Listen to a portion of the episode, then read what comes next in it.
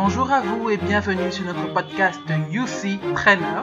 UC Trainer est un podcast de formation, formation pour les entrepreneurs dans tous les sujets capitaux. On va traiter de management, d'entrepreneuriat, de finances, de performance, essentiellement exactement comme un cours, mais un cours simplissime qui va droit au but. Restez des nôtres pour être challengés. Bonjour à vous et bienvenue sur notre podcast UC Trainer. UC Trainer est un podcast de formation, formation pour les entrepreneurs dans tous les sujets capitaux. On va traiter de management, d'entrepreneuriat, de finances, de performance, essentiellement exactement comme un cours, mais un cours simplissime qui va droit au but. Restez des nôtres pour être challengés. Bonsoir à tous et une fois de plus bienvenue sur notre podcast UC Trainer. À ce micro je suis Ariel et euh, je poursuis notre semaine, notre première semaine de cours où on, va par on a parlé de compta et on va parler de compta, des finances, des fiscalités, etc. Donc aujourd'hui, euh, comme bon, déjà euh, pour le petit rappel, on a fait une introduction pour définir les concepts de compta, de fiscalité, de finances, etc. On a fait un focus spécial compta. C'est quoi la compta Ça sert à quoi? Et euh, dans ce, focus-là, on a un peu parlé des différents types de compta, à savoir la comptabilité qui est obligatoire pour tous, qu'on appelle la comptabilité générale, qui euh, a deux euh, volets ou deux aspects, la comptabilité d'engagement et la comptabilité on a vu les autres comptabilités qui ne sont pas forcément obligatoires, mais qui sont très utiles, comme euh, la comptabilité analytique. Et euh, après cet épisode-là sur le focus compta, on est parti vers un sujet, la comptabilité et la performance. Comptabilité et performance. Est-il possible d'être une petite entreprise et euh, d'être pertinent ou d'être performant, voilà, performant surtout, sans tenir de comptabilité. Ça a d'ailleurs été l'objet de notre discussion euh, de mercredi. Donc, euh, on a parlé de comptabilité de performance et aujourd'hui, aujourd'hui, on va voir de manière pratique comment est-ce qu'une petite entreprise, je précise bien petite entreprise parce que chaque type d'entreprise a, a une comptabilité qui lui est propre. Donc, comment est-ce qu'une petite entreprise tient sa comptabilité? Alors là, on va examiner les choses du point de vue réglementaire, du point de vue purement théorique. Et euh, demain, samedi 17 avril, bon, 2021, parce que c'est à l'heure où on écoute ici, mais bon, ça pourrait être, euh, bon, il pourra y avoir, vous pourrez l'écouter en différé et tout. Mais toujours est-il, demain, on parlera en fait, et on fera un atelier pratique online euh, sur comment est-ce que je m'organise pour ma compta. Mais pour l'instant, donc, on va voir comment tenir sa comptabilité de manière pratique. Donc, euh, en parlant de comptabilité depuis le début de la semaine, on a essayé de vous faire comprendre que la comptabilité, en fait, suit un certain nombre de règles. Les règles en question, ça peut être des règles de la science, un peu comme la finance suit aussi des règles scientifiques. Donc, euh, mais la plupart du temps et en majorité, en fait, la comptabilité est guidée par euh, des réglementations qui qui ne sont pas forcément purement scientifiques en fait qui euh, sont par exemple en Afrique établis euh, par deux organismes. Donc, euh, ce qu'on appelle l'OADA, l'Organisation africaine pour l'harmonisation du droit des affaires, l'Organisation pour pour l'harmonisation en Afrique du droit des affaires, pardon, donc l'OADA, c'est le premier organisme en fait qui établit tout ce qui est loi par rapport à comment est-ce qu'on fait les affaires en Afrique francophone majoritairement, comment est-ce que les choses doivent se mener, comment la comptabilité aussi, entre autres, doit pouvoir être faite. Donc, si vous voulez savoir aussi euh, quelles sont les lois qui s'appliquent à vous, parce que vous êtes une entreprise, un entrepreneur, un freelance, un entrepreneur, parce que c'est comme ça que euh, l'OADA appelle les freelances. Si vous êtes un commerçant, il est intéressant en fait d'aller découvrir les textes de l'OADA. Donc les textes de l'OADA s'appellent des actes uniformes. Et parmi les actes uniformes qui existent, parce qu'il y en a sur le commerce général, sur des professeurs vraiment particuliers de temps à autre aussi, il y en a un en particulier qui traite de tout ce qui est comptabilité. Donc acte uniforme sur le droit comptable. Et bref, il y en a aussi un autre qui est lié, mais toujours est-il euh, ce n'est pas le plus important. Ce qu'il faut savoir, c'est que l'OADA, l'organisme en question qui réunit différents pays de, l'Afrique francophone, l'Afrique subsaharienne majoritairement, voilà, essayer d'organiser en fait comment est-ce que les comptabilités doivent être menées. N'oublions pas que l'un des objectifs de la comptabilité, justement, c'est de pouvoir être lisible par un certain nombre de parties prenantes. Des parties prenantes qui peuvent ne pas être dans le même pays que vous. Vous pouvez avoir envie de lever des fonds, par exemple, en Allemagne, en Chine, euh, en Afghanistan, au Nigeria, au Burkina Faso, euh, au Togo, etc. Donc, il faut que vos états financiers, ou du moins la façon dont vous présentez vos chiffres, puissent parler d'elles-mêmes, puissent ne pas euh, avoir besoin forcément que vous soyez là pour dire ou expliquer les choses, pourquoi est-ce que vous avez calculé telle chose comme ça en fait. C'est pour ça que il y a justement tous ces recueils de lois-là que l'OADA a mis en place pour nous amener à faire tous notre comptabilité d'une certaine manière selon certains canons qui sont universels. Le deuxième, la, deuxième entité qui dans un pays en fait africain, je précise, a droit de parole, un pays africain francophone appartenant à l'espace OADA, je, je mentionne. Donc, dans un pays euh, africain francophone, la deuxième entité en fait qui dicte comment est-ce que la, comptabilité doit être tenue, bah, c'est l'État. Et l'État au travers, euh, chez nous au Cameroun, de la Direction générale des impôts. Donc, euh, vous, dans, dépendant des pays, ça peut avoir un autre nom, mais tout ce qui est organe de l'État qui se charge des impôts a aussi la liberté, à partir de textes qui ont été établis pour l'ensemble des pays, de faire une adaptation spécifique à son pays.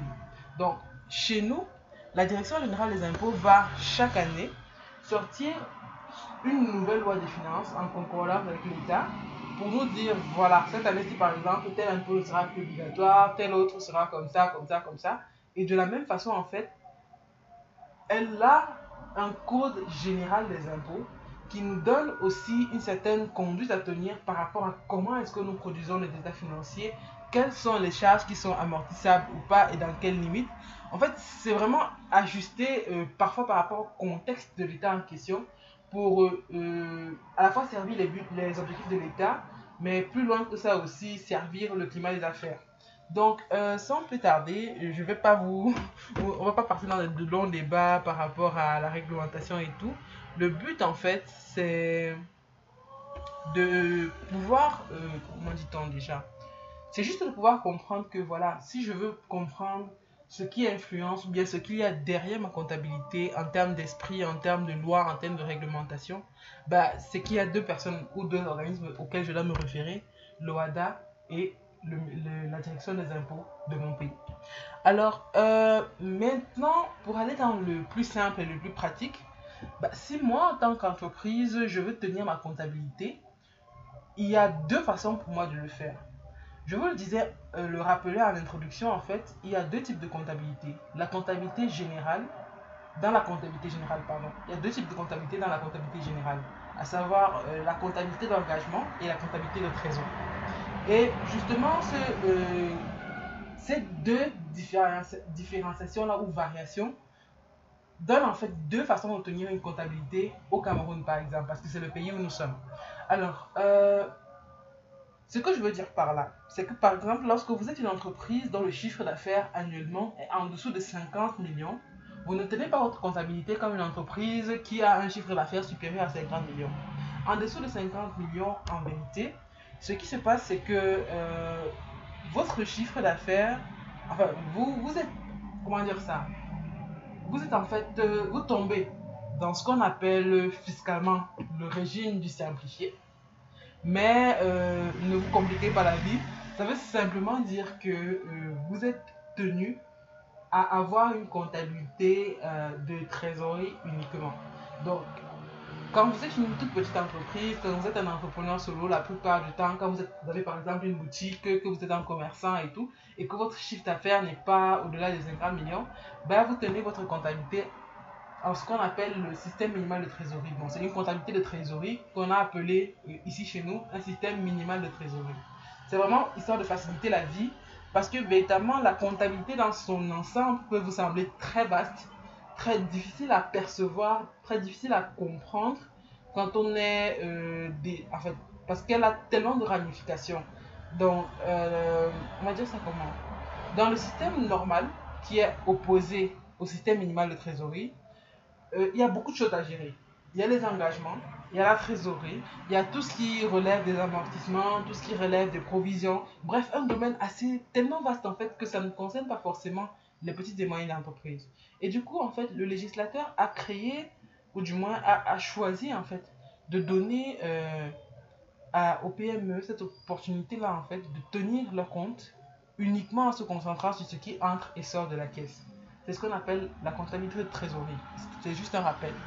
Alors, mais euh, que ce soit en comptabilité de trésorerie ou euh, en système normal, en système minimal de trésorerie en système normal, en fait, ce qu'il faut savoir, c'est qu'il y a un certain nombre de principes quand même qui restent universels, qui restent applicables, que l'on soit dans l'un ou l'autre des, des, des, des, systèmes, en fait.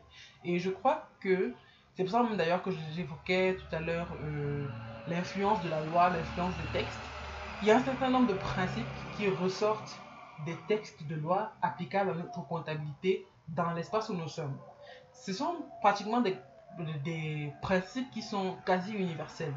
Parce que même si on n'est pas dans l'espace OADA, même si on se retrouve en dehors où on applique par exemple ce qu'on appelle les normes IFRS, qui sont en fait euh, des standards de tenue de la comptabilité qui sont internationaux et qui sont universels, qu'on utilise en France, aux États-Unis, au, Royaume-Uni, en Chine, etc.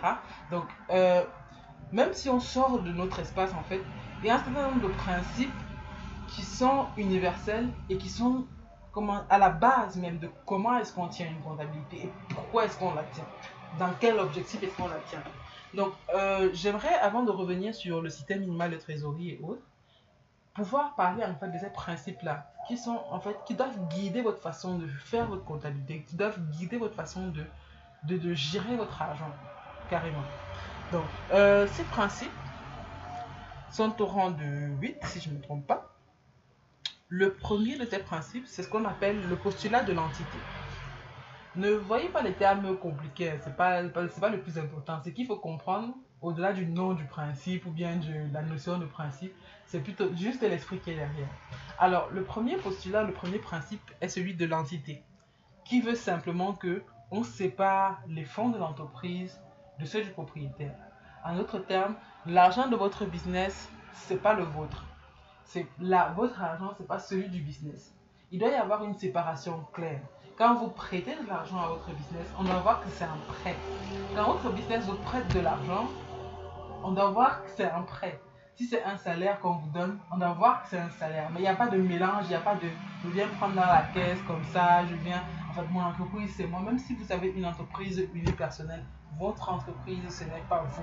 Elle va pouvoir avoir sa comptabilité propre qui lui est personnelle, qui puisse permettre en fait à la fin de l'année de pouvoir évaluer une situation claire ait dans, dans, dans, bio, bref, sans qu'il y ait de, de, de, gêne en fait. Et c'est l'une des premières choses qu'on doit comprendre l'argent de mon business, ce n'est pas mon argent. Le deuxième principe, c'est celui de la, ou, postulat en fait, c'est celui de la comptabilité d'engagement. On tient compte des transactions et événements même s'ils n'ont pas encore donné lieu à un décaissement ou encaissement. Bon, quand on a une petite entreprise, euh, ce principe-ci n'est pas directement applicable. Mais euh, ce qu'il faut comprendre derrière, c'est que euh, dès lors que par exemple tu as vendu à quelqu'un et que tu as vendu à crédit, même si tu n'as pas encore, on t'a pas encore donné l'argent, même si tu ne notes pas dans ton cahier que l'argent est entré parce que l'argent n'est pas entré, tu dois pouvoir avoir quelque part, dans ton cahier de, créance, de gestion des créances et tout, tu dois pouvoir noter que voilà, quelqu'un a pris un engagement envers moi. Lorsque tu as pris la marchandise à crédit, c'est la même chose. Tu dois pouvoir matérialiser quelque part que tu as un engagement envers quelqu'un. Parce que comme vous le disiez depuis le début, la comptabilité a pour objectif final de pouvoir dire à un moment T, voilà ce que tu dois, voilà ce que tu possèdes, voilà ce que tu as généré, voilà ce que tu as, euh, ce que ça t'a coûté de générer ce que tu as généré. Et pour ça, en fait, il faut respecter ces principes pour en arriver à avoir un état clair et véritable à la fin de l'année ou à la fin de la période. Donc, ce deuxième postulat la comptabilité d'engagement dit simplement que véritablement, dès lors que vous prenez un engagement ou que quelqu'un prend un engagement envers vous, il doit y avoir un engagement ferme, je précise il doit y avoir une trace de cela quelque part. Il doit y avoir euh, peut-être une facture, peut-être, euh, je ne dis pas peut-être, il doit y avoir une facture, il doit y avoir euh, une écriture comptable qui va avec, il doit y avoir, il doit y avoir, il doit y avoir. C'est le deuxième postulat. Le troisième, c'est celui de la spécialisation des exercices. L'idée, c'est de pouvoir comprendre qu'est-ce que vous pouvez générer sur une période précise. De la même façon qu'il ne doit pas y avoir de mélange entre vos revenus, vos fonds et ceux de votre entreprise, de la même façon, d'une période ou d'un exercice comptable à un autre, il doit pouvoir y avoir une séparation nette. Ça veut dire que euh, même si, en, disons que par exemple on est en juillet et tu as payé le loyer pour 12 mois. Pour l'année de juillet 2021, de juillet à décembre, la partie de loyer là doit rester en 2021. La partie qui quitte de janvier à l'autre, à août ou à juillet, ben à, août normalement. Donc la partie qui va de janvier à août doit rester dans 2022, même si tu as déjà payé la charge en 2021. L'idée ici c'est laquelle? C'est qu'on ait une juste estimation de quelle charge est-ce que tu as ton activité à supporter cette, cette année-ci? Et une charge, elle peut être décaissée à l'avance, tout comme elle peut ne pas être décaissée à l'instant. Mais le plus important, c'est de savoir qu'elle est attribuable à une période précise. La compréhension en fait de ceci va nous permettre plus tard en fait quand on va rentrer par exemple dans notre comptabilité analytique de ne pas pouvoir faire des, des, de ne pas s'embrouiller en fait dans l'attribution de, la charge locative par exemple à votre euh, à l'intégration de la charge locative, par exemple, dans le prix, dans le coût de revient d'un produit, en fait.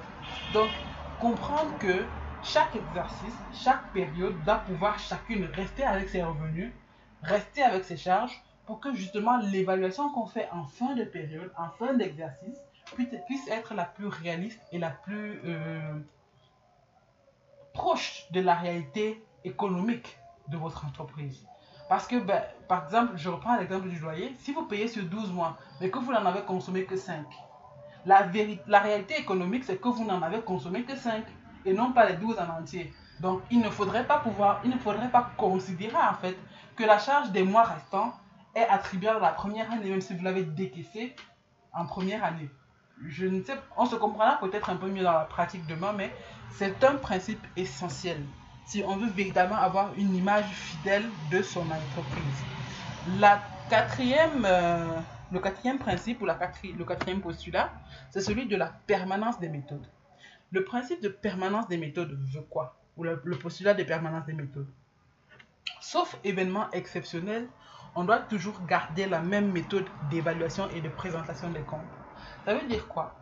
Ça veut dire qu'à moins que la loi ne change subitement, à moins qu'il n'advienne un événement qui te pousse à évaluer tes stocks différemment, à évaluer, euh, je sais pas, tes coûts de production différemment, à évaluer euh, tes amortissements différemment, à moins qu'il n'y ait vraiment un événement surnaturel, les méthodes que tu utilises aujourd'hui pour évaluer telle chose doivent rester les mêmes sur la durée.